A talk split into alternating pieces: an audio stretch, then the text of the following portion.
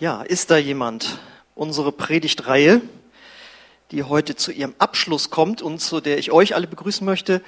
Ähm, ich bin Axel, ich mache ja normalerweise nur die Musik und darf heute aber auch mal predigen. Nein. Nee, wir stellen uns jetzt immer vor für alle Gäste, weil die wissen nicht immer sofort, wie wir sind. Deswegen. Und ich möchte auch alle Gäste am Livestream begrüßen. Wir haben leider drei Minuten Verspätung. Wir bitten um Vergebung. Ja, und ähm, ich lade euch auch alle ein, ihr dürft gerne auch den Link wieder leit weiterleiten. Also wer jetzt auf YouTube zuschaltet, der kann mich oder uns jetzt hier dann äh, live sehen. Ja, unsere Predigtreihe kommt wie gesagt zum Ende und ähm, wir haben anhand dieses Liedes gefragt, ob es hoffentlich vielleicht Gott ist, der dieser jemand ist, der uns Hoffnung und Antworten geben kann. Und diese äh, Predigtreihe sollte sowas wie eine Reise sein, auf dem Weg hin zu Gott. Oder wie wir auch jetzt sagen, auf dem Weg hin zurück ähm, zu Gott, denn wir glauben, dass wir alle von Gott ausgegangen sind und wieder zu ihm zurückkehren können. Und dann eben mit den Themen, die letzten äh, fünf Wochen, die wir dort äh, lesen können. Und gleichzeitig basiert äh, diese Predigtreihe nicht nur auf dem Lied, sondern auch auf diesem Buch, Gott, wenn es dich gibt, dann zeig dich mir. Und wenn du heute das erste Mal äh, in diesem Gottesdienst bist, dann bekommst du das Buch unten geschenkt. Das ist nicht zu übersehen, das ist ein Stand und da kriegst du das Buch dann geschenkt. Alle anderen dürfen dafür fünf bis zehn Euro bezahlen. Muss man aushandeln. Genau, und in diesem Buch geht es um eine Geschichte, ein Gleichnis, das Jesus mal erzählt hat, und zwar das Gleichnis vom verlorenen Sohn. Ähm, einige kennen das noch aus der Schule und Konfirmationsunterricht, aber zunehmend äh, kennen das Menschen in Deutschland nicht mehr. Und deswegen haben wir es gut gefunden, darüber mal äh, sechs Wochen zu predigen. Und ich gehe da auch gleich nochmal auf diese Geschichte ein, weil ich möchte das nochmal für alle, die jetzt heute neu da sind, ähm, nochmal kurz rekapitulieren. Wir haben beim ersten Mal davon gehört, dass der Sohn den Vater verlassen hat, sich sein Erbe hat auszahlen lassen, um das Leben zu genießen. Ja? Und das äh, korrespondiert mit dem Grund, warum viele Menschen heute ohne Gott leben. Ähm, wir alle suchen nach Bestimmung, Liebe und Sinn im Leben, aber eben oft nicht bei Gott. Und der Jüngere hat gedacht, hier bei meinem Vater auf dem Anwesen, da werde ich diese Erfüllung nicht finden, sondern er hat dann das Geld bei Sex, Drugs und Rock'n'Roll äh, verprasst. Und da ging es um die Frage, ist da jemand, der mich wirklich braucht? Wir suchen nach Sinn im Leben, und die hat der junge Mann gesucht und den suchen auch noch viele Menschen heute. Und die nächste Frage war, wie ihr da lesen könnt, ist da jemand, der mein Herz versteht? Und da ging es darum, dass der Sohn sich dann irgendwann wieder aufgemacht hat, umzukehren, zurückzukommen zu seinem Vater, weil er nämlich in eine tiefe Krise geraten ist. Und das korrespondiert damit, dass viele Menschen erst dann zu Gott finden oder zurückfinden, wenn sie in eine Krise kommen. Wir alle kennen den Satz, Not lehrt beten dann wendet man sich dann doch nochmal an Gott, wenn man in Situationen ist, wo man nicht mehr ein noch aus weiß. Und so war das auch bei dem Sohn, äh, der nicht mehr ein noch aus wusste und deswegen zurückkehrte. Und das war dann die nächste Predigt, ist da jemand, der mir den Schatten von der Seele nimmt. Wir haben dann nämlich gehört, dass der Sohn zurückgekehrt ist und der Vater nicht so reagiert hat, wie man das vielleicht erwarten würde, dass er gesagt hat, so, da kommst du mal, hast du eine schöne Lehre erlebt, jetzt äh, darfst du mal ganz klein hier unten wieder anfangen, sondern er wird mit offenen Armen empfangen. Und äh, das Schöne ist, diese Wahrheit ist die entscheidende Wahrheit des Evangeliums. Wenn wir zu Gott kommen, werden wir nicht zurückgewiesen oder abgelehnt für die Dinge, die wir falsch gemacht haben in unserem Leben, sondern wir werden mit offenen Armen empfangen. Und das ist möglich, weil Jesus Christus am Kreuz und das symbolisiert das auch. Er ist mit offenen Armen gekreuzigt worden. Er hat dort all unsere Verfehlungen auf sich genommen. Stellvertretend ist er bestraft worden. Und wenn wir das glauben, dann äh, können wir von Gott äh, Vergebung bekommen und werden angenommen. Und das Starke ist jetzt, und da ging es dann um die Predigt letzte Woche, ist da jemand, der mich sicher nach Hause bringt. Zu Hause angekommen hat der Sohn dann nicht eben als kleiner Tagelöhner arbeiten können oder müssen, sondern er wurde wieder voll in seine Stellung als Sohn eingesetzt. Da lesen wir in Lukas 15 die Verse 22 bis 24. Aber sein Vater sagte zu den Dienern, schnell, bringt die besten Kleider im Haus und zieht sie ihm an. Holt einen Ring für seinen Finger und Sandalen für seine Füße und schlachtet das Kalb, das wir im Stall gemästet haben. Denn mein Sohn war tot und ist ins Leben zurückgekehrt. Er war verloren, aber nun ist er wiedergefunden. Und ein Freudenfest begann. Und das Starke ist, so ist auch unsere Rückkehr zu Gott. Wenn wir zu Gott kommen, dann wird gefeiert im Himmel. Es heißt, es ist Freude, ein Freudenfest über jeden Menschen, der zu Gott zurückkommt. Und äh, das dürfen wir wirklich wissen. Also wenn ein Mensch sagt, ich möchte mit dir leben, Gott, und vielleicht bist du das auch heute Morgen, dann ist Freude im Himmel darüber. Und wir werden dann zu Kindern Gottes gemacht. Du wirst ein Sohn Gottes oder eine Tochter Gottes, nicht irgendein Knecht, der jetzt irgendwelche Strafarbeit ab, ableisten muss, sondern Jesus hat alles getragen und du wirst zu einem Kind Gottes gemacht. Und das ist ein Geschenk, das Gott jedem macht, wofür wir uns entscheiden können, es anzunehmen. Und um da äh, eine Hilfe zu sein, dazu auch Ja zu sagen, ist jetzt äh, die letzte Predigt. Die trägt den Titel Ist da jemand, der mit mir bis ans Ende geht? Und wer die letzten Predigten gehört hat, kann schon ahnen, auch das ist natürlich Gott, das ist Jesus. Ähm, und ich habe da mal einen Bibelvers mitgebracht, der das illustriert. Den finden wir in Matthäus 28. Da sagt Jesus selbst zu seinen Jüngern, also die, die zu ihm zurückgekehrt sind. Darum geht zu allen Völkern und macht sie zu Jüngern, tauft sie im Namen des Vaters und des Sohnes und des Heiligen Geistes und lehrt sie, alle Gebote zu halten, die ich euch gegeben habe. Und ich versichere euch, ich bin immer bei euch bis ans Ende der Zeit. Wir alle müssen ja der bitteren Wahrheit ins Gesicht blicken, dass unser eigenes Leben irgendwann zu Ende sein wird. Ähm, jetzt bin ich ja Pastor und muss berufsmäßig ab und zu mal jemanden beerdigen, wobei ich sagen kann, in meiner Dienstzeit habe ich erst zwei Gemeindemitglieder beerdigt. Da meint ein anderer Pastor, bei dir herrscht wohl ein besonders gutes Klima. Ja, aber ich muss es leider eben auch schon tun und das sind nicht die schönsten Veranstaltungen, weil man steht dann da am Grab und man kennt die Person, die man vor kurzem noch gesehen hat und man steht dann und denkt, und die Person ist jetzt nicht mehr da. Die ist nicht mehr hier auf der Welt. Und dann kommt der nächste Schritt. Und so wird es mit mir auch irgendwann sein. Und das ist, man hängt ja doch so an seinem Leben auch. Und da ist man dann nachdenklich. Und dann fährt man zum Beerdigungskaffee und dann ist man irgendwann wieder zu Hause. Und wenn man nicht direkt ein enger Verwandter ist, also selbst fast betroffen, sag ich mal, dann war das halt eine Beerdigung. Und dann geht das normale Leben weiter.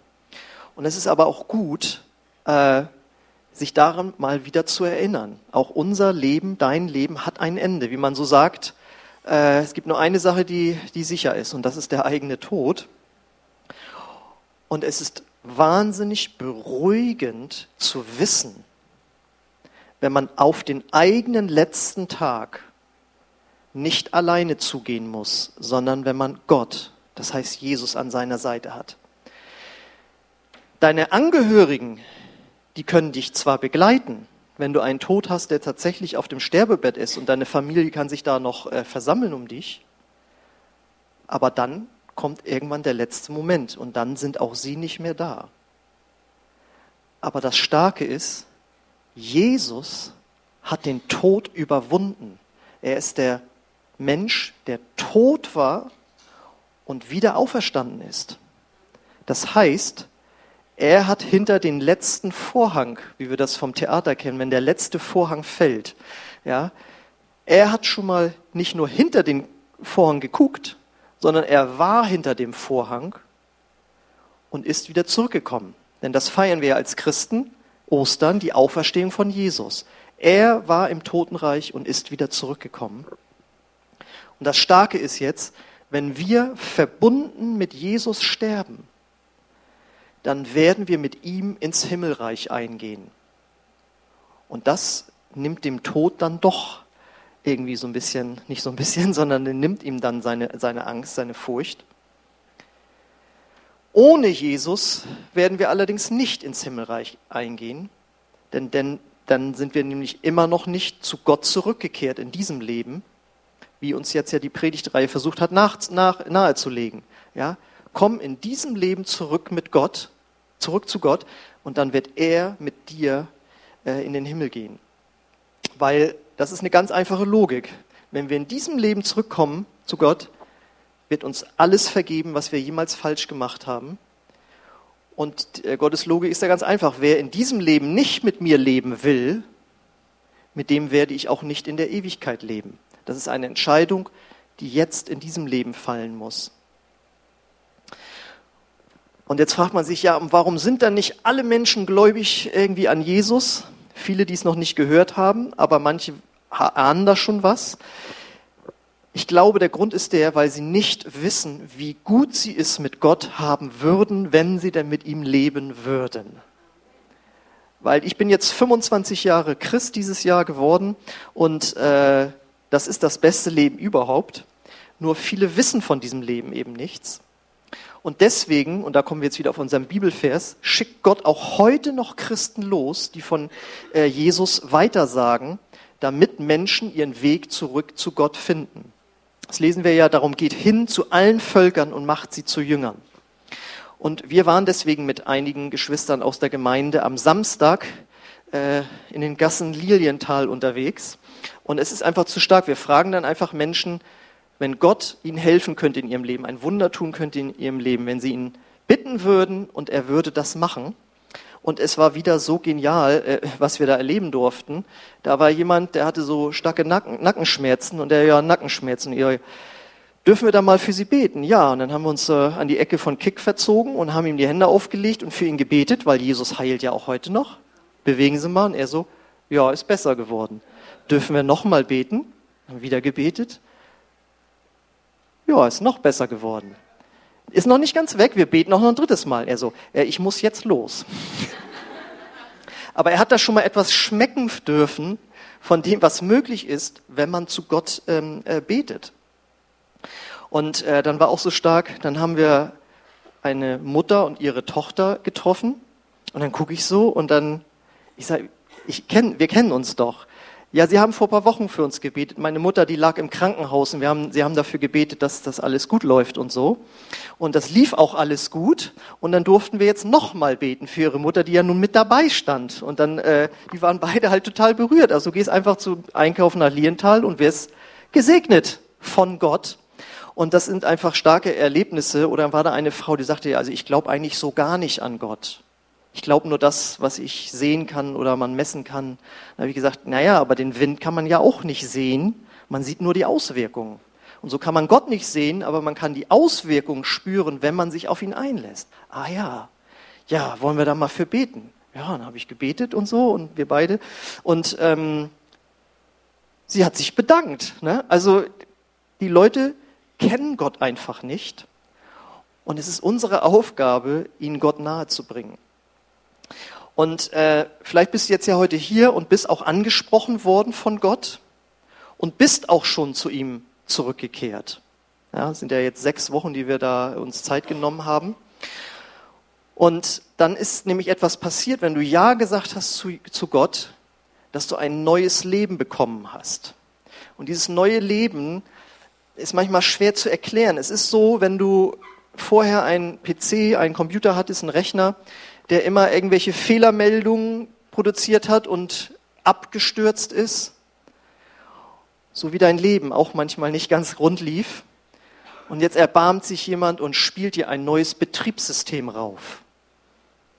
Dann ist der Rechner von außen immer noch der gleiche, die Hardware ist immer noch dieselbe, aber das ist ein neues Betriebssystem. Und auf einmal ist die Spirale des Grauens verschwunden. Kennt ihr die? Das ist, wenn man Microsoft hat und das Ding läuft einfach nicht, dann dreht sich das und dreht sich das. Das ist die Spirale des Grauens. ja? Und äh, die ist dann auf einmal weg und auf einmal läuft das Ding. Und wenn du zu Gott zurückgekommen bist, merkst du auf einmal, es funktionieren auf einmal Dinge einfacher in meinem Leben. Ich kann Nein sagen zu Dingen, von denen ich wusste, weiß, dass sie nicht gut für mich sind. Ja? Man hört auf einmal auf, Dinge zu tun, die andere und einen selbst schädigen. Und man fängt an, Dinge zu tun, die gut für einen sind. Damit meine ich nicht nur gesunde Ernährung, man, sondern man fängt an, in der Bibel zu lesen. Man fängt an zu beten. Man geht auf einmal in eine Gemeinde und merkt, das tut dem eigenen geistlichen Leben gut. Und dazu zwingt einen keiner. Ich hoffe, keiner ist aus Zwang hier. Ähm, sondern das bewirkt dieses neue Betriebssystem. Das ist nämlich diese neue Geburt, die man erlebt hat. Und wenn man das erlebt hat, dann sagt Gott, möchte ich gerne, dass du das nach außen demonstrierst, was in dir innerlich passiert ist. Und deswegen taufen wir da in diesem Becken dann äh, Menschen. Und äh, das wird dann abgebaut. Und dann ähm, ist das symbolisch etwas, so wie Gott uns alle unsere Verfehlungen vergeben hat, so werden wir einmal unter Wasser getaucht wie in eine Badewanne. Und gleichzeitig bedeutet es auch, dein altes Leben ist vorbei, das alte Betriebssystem, du hast ein neues Leben bekommen, du bist gestorben für dein altes Leben, deswegen wird man einmal ganz untergetaucht, als wäre man tot. Wir holen aber rechtzeitig nach kurzer Zeit die Leute auch schon wieder hoch, äh, um zu symbolisieren, und jetzt bin ich abgewaschen, gereinigt und ich habe ein neues Leben. Und das Starke ist jetzt, durch dieses neue Betriebssystem kommt es nicht mehr zu diesen ganzen Fehlermeldungen abstürzen. Das heißt, man ist nun willig und zunehmend in der Lage, so zu leben, wie Gott es möchte. Denn es heißt ja dort, lehrt sie alles zu halten, was ich euch geboten habe. Und wenn man das ohne dieses neue Leben, ohne dieses neue Betriebssystem äh, versucht, dann läuft das nicht. Ihr kennt das ja, wenn ihr eine neue App runterladen wollt, äh, dann steht da, das und das Betriebssystem ist erforderlich. Und wenn du immer noch mit Windows 98 arbeitest, dann kann es sein, dass manche Programme nicht laufen. Und so sagt Gott auch, du, ich möchte eigentlich nicht mehr, dass du lügst und lässt das und so. Und normalerweise wäre das nicht gegangen, aber mit dem neuen Betriebssystem funktioniert das auf einmal. Du kannst auf einmal diese neuen Dinge tun. Und das ist das, was Jesus dort äh, meint. Und dazu gehört auch, dass man zunehmend beziehungsfähiger wird. Und deswegen möchte Gott auch, dass man sich einer Kirche anschließt. Äh, das ist etwas, was gut ist für uns, weil wir lernen dort ganz neue Beziehungsfähigkeit. Denn das ist Gott total wichtig. Gott, heißt es in der Bibel, ist Liebe und er hat uns geschaffen. Wir sind keine Zufallsprodukte der Natur, sondern er hat uns geschaffen, willentlich und wissentlich. Und er sagt, und ihr seid meine Geschöpfe und deswegen Geschöpfe der Liebe. Ich bin Liebe und ihr seid Geschöpfe der Liebe und deswegen braucht ihr Beziehung untereinander, um diese Liebe zu leben. Und das ist ja auch eine Erkenntnis. Ich habe ja angefangen mit Beerdigung und Tod und so weiter. Äh, jemand sagte mal zu Recht, wenn jemand auf dem Totenbett liegt, ist das wenigste, was er bedauert, dass er doch noch ein paar Stunden mehr hätte im Büro verbringen können. Sondern das, woran man sich dann erinnert, ist, wo habe ich Zeit mit Verwandten, Freunden, Menschen verbracht und nicht, was habe ich alles an E-Mails verschickt und so weiter. Ja? Und das ist für Gott auch eine Priorität. Und Gott möchte, dass unser Leben wirklich aufblüht. Und deswegen stellt er Christen, Geschwister, wie es dann heißt, an deine Seite, die dir helfen. Die werden dich nämlich dann fördern und fordern. Das ist zwar das Hartz-IV-Motto, aber das Motto ist ja eigentlich auch nicht schlecht. Ja? Fördern und fordern.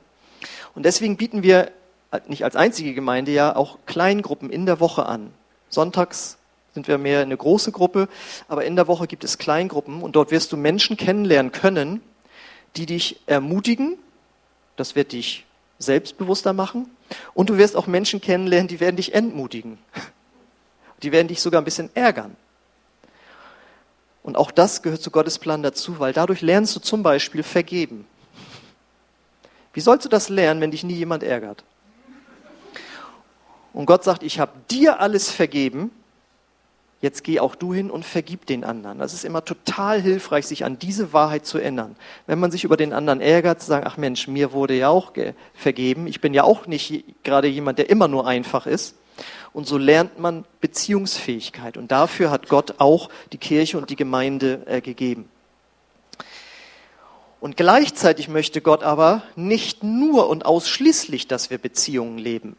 Ja, das würde ja dann bedeuten, dass wir tatsächlich nur in der Hängematte die ganze Zeit uns befinden und äh, nichts tun. Aber Gott hat damals schon bei der Schöpfung gesagt, geht hin und bebaut die Erde, macht sie euch untertan. Und so ist es auch heute. Gott möchte, dass wir Beziehungen leben, dass wir entspannt sind in ihm, an ihn glauben.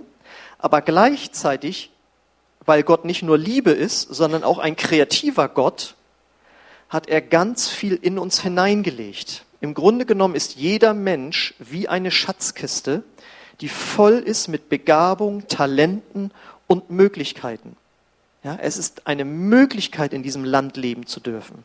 Es ist eine Möglichkeit, Zeit haben zu dürfen, nicht nur für die Arbeit, die man macht, sondern auch darüber hinaus. Es ist ein, ein Geschenk, dass du in einem Land leben darfst, ne, das so stabil ist, ja, wo du Geld hast, das du ausgeben kannst.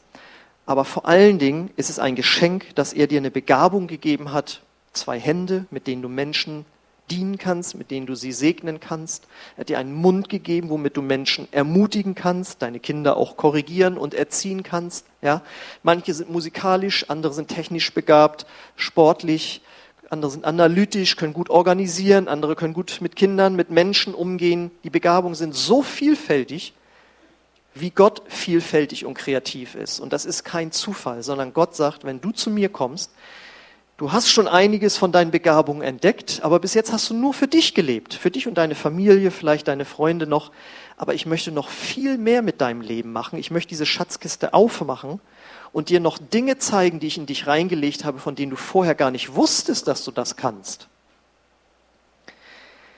Und deswegen bieten viele Gemeinden und auch wir die Möglichkeit an, dass man hier mitarbeiten kann, dass man in Teams sich einbringen kann um seine Gaben zu entdecken und die einzubringen. Und äh, da machen wir mal die nächste Folie. Man kann dann sogar richtig wachsen in seinem Glauben, nämlich indem man Schritt für Schritt vorangeht. Machen wir die nächste Folie. Wir haben das mal äh, einfach in vier Schritten dargestellt. Am Anfang entdeckst du den Glauben und gehst los im Glauben bei vielleicht einer dieser Veranstaltungen. Und der nächste Schritt wäre, dass du eben fest wirst in deinem Glauben, an eine Gemeinde andockst. Da bieten wir eben Kleingruppen an, verschiedene Kurse, die dir helfen, im Glauben zu wachsen. Und dann geht's eben noch weiter. Du hast vielleicht eine Kleingruppe, wo du Menschen gefunden hast, Freunde gefunden hast, aber dann sagt Gott, und jetzt möchte ich noch was aus dir rausholen. Ich möchte deine Begabung wecken, dass du aufblühst. Und deswegen kann man äh, mitmachen in der Gemeinde, man kann mitarbeiten. Wir bieten Seminare an, wo man seine Gaben entdeckt und einfach weiß, entdeckt, was Gott mit einem vorhat. Und dann geht es sogar noch weiter, dass man einen Beitrag dazu leisten kann, dass eine Gemeinde wächst und dadurch größer wird und andere Menschen damit bekannt macht, wer Gott ist und wie man mit ihm leben kann. Dass man Verantwortung übernimmt, dass man das, was man von Gott gelernt hat, wieder an anderen weitergibt, die neu sind im Glauben. Und es geht einfach darum, dass Menschen ihren Weg zurück zu Gott finden. Das ist das große Ziel, das Gott hat. Deswegen hat er Jesus auf die Erde geschickt und er hat dann gesagt, pass auf, ich bin nur einer, ich investiere mich in zwölf, die haben sich wieder investiert und heute gibt es Christen auf der ganzen Welt, die die Botschaft vom Evangelium weitersagen. Gott steht mit offenen Armen da und wartet darauf, dass du zu ihm zurückkehrst. Und deswegen ist Kirche die wichtigste Organisation in der Weltgeschichte. Ist zwar nicht börsennotiert, da ist ja, glaube ich, Apple immer noch auf Platz eins, gefolgt von Google, aber es geht hier um immaterielle Werte, die die Gemeinde weiterbringt, nämlich die Verbindung zwischen Mensch und Gott herzustellen. Und wenn man davon einmal berührt worden ist, dann ist man begeistert. Und dann ist es nicht so, wie mein Vater mal sagte, müsst ihr da immer in die Kirche rennen. Also mich hat noch nie jemand gezwungen.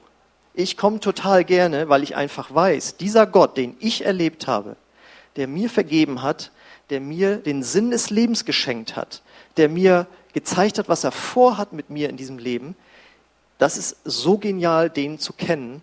Und er bringt den Frieden, nachdem du dich ausstreckst den du nicht finden wirst auf Partys, nicht im äh, beruflichen Erfolg, nicht in der Familie, die du gegründet hast. Ja, das ist alles genial und möchte Gott alles dir gönnen und das ist alles super.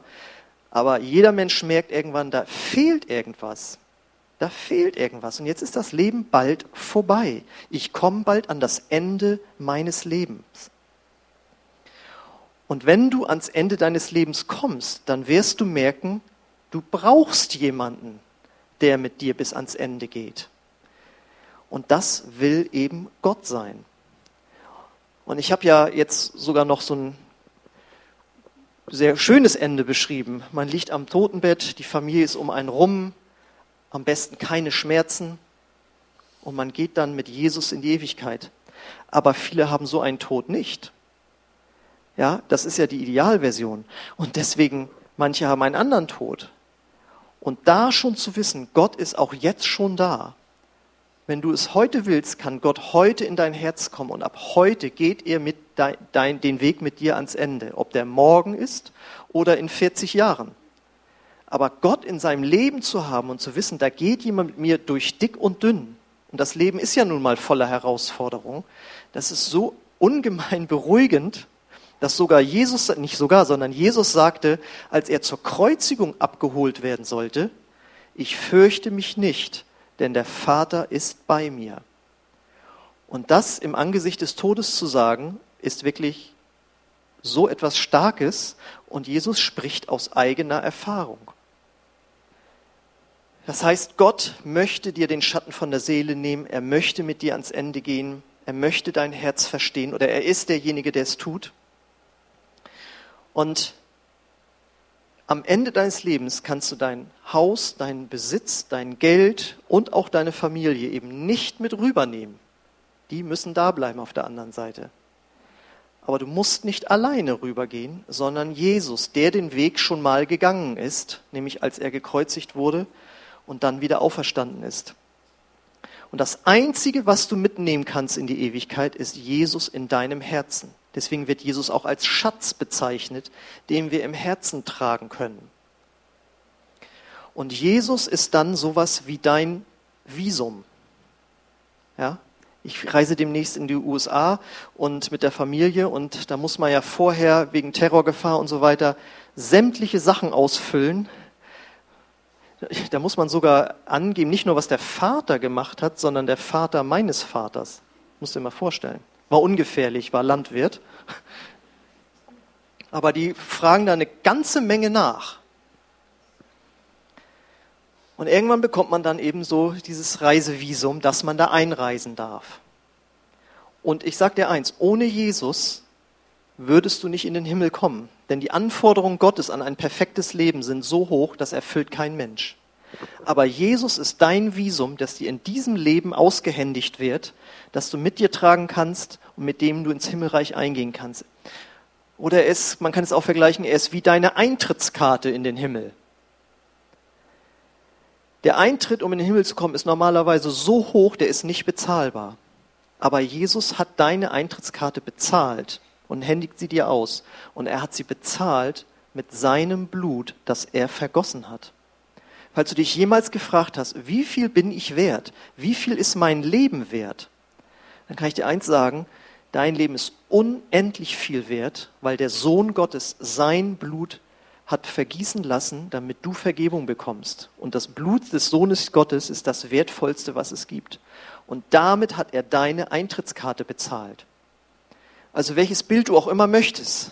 Gott hält dir ein Visum hin, er hält dir eine Eintrittskarte hin und er sagt, komm zu mir zurück, nimm es in Empfang und damit wirst du am Todestag in die Ewigkeit eingehen können, hinter den Vorhang gehen können und ich werde dich dort empfangen. Aber es ist eine Entscheidung, die wir jetzt treffen müssen. Und die Entscheidung besteht darin, dass man, um jetzt noch ein anderes Bild zu nehmen, sein Lebensauto ab jetzt von Gott steuern lässt. Wir haben in einem Teil auch gehört, das größte Problem des Menschen ist sein Stolz. Ja, und äh, wir haben ja einige, die sind 18 geworden und die freuen sich darauf, dass sie endlich Auto fahren können und dann ohne Eltern und jetzt kann ich hinfahren, wo ich will. Und so ist es auch mit dem eigenen Leben. Ich möchte bestimmen, was ich will. Und wenn wir sagen, du musst nur glauben an Jesus, dann ist es für manche so, dass sie denken, ja, an Jesus glaube ich auch.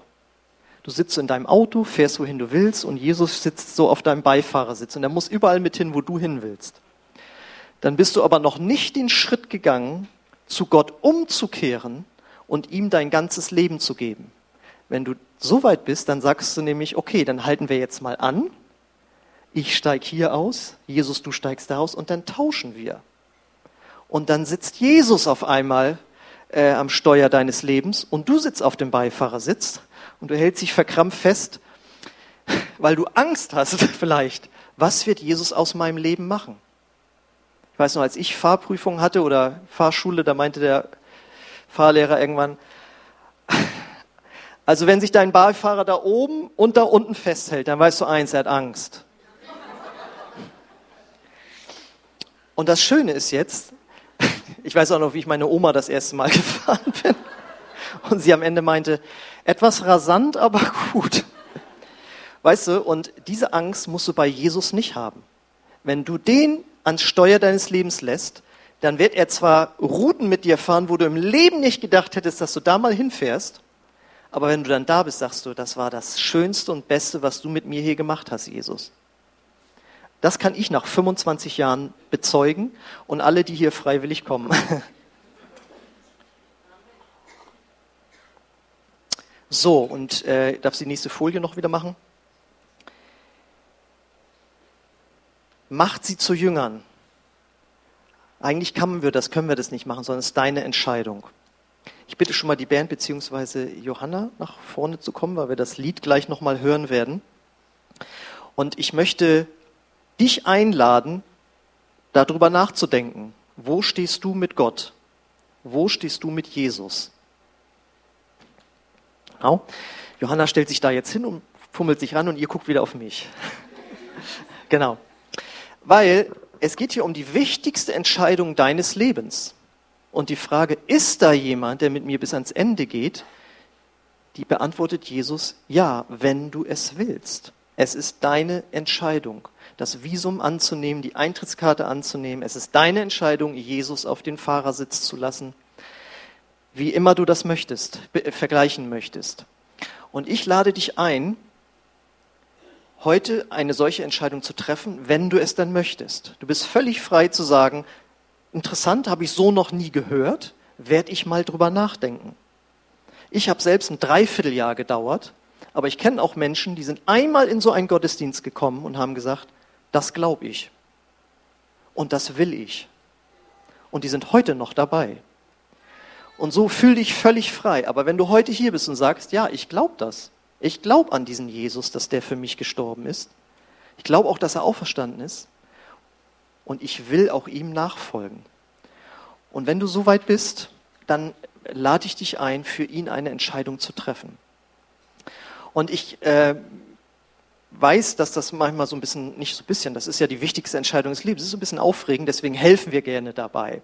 Und äh, ich lade euch einmal alle aufzustehen und ich lade dich ein, auch wer am Livestream dazu guckt und Ja dazu sagen kann, dass wir gemeinsam ein Gebet bitten, wo du Gott und Jesus in dein Herz einlässt. Du bist nur ein Gebet von Gott entfernt, aber es ist die Entscheidung deines Lebens und du kannst sie heute treffen. Und ich biete oder wir bieten hier jeden Sonntag an, dass ich dieses Gebet Satz für Satz vorbete. Und wenn du da Ja zu sagen kannst, dann betest du es einfach Satz für Satz mit. Und nur du und Gott wissen, wie ernst du es meinst. Wenn du es ernst meinst, wird Gott in dein Herz kommen und dein Leben anfangen zum Positiven zu verändern. Du wirst ein Kind Gottes, dir wird alles vergeben. Wenn du es nur so mitsprichst, weil dein Nachbar einen guten Eindruck hat von dir, das sieht Gott auch. Sei entspannt. Gott weiß, wo du äh, stehst mit Gott. Und ähm, ja, wenn du dazu Ja sagen möchtest, dann lade ich dich ein, dieses Gebet jetzt einfach mitzubeten. Ich bete es Satz für Satz vor und wenn das ein Gebet nach deinem Herzen ist, dann bete es einfach halblaut mit. Wir alle beten es mit, auch die, die Jesus schon im Herzen haben. Jesus, ich komme jetzt zu dir und ich will dir nachfolgen. Vergib mir alle meine Schuld und komm du in mein Herz. Ich glaube, dass du für meine Sünden gestorben bist aber dass du auch wieder auferstanden bist.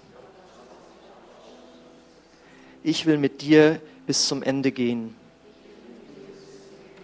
Ich gebe dir mein ganzes Leben. Amen.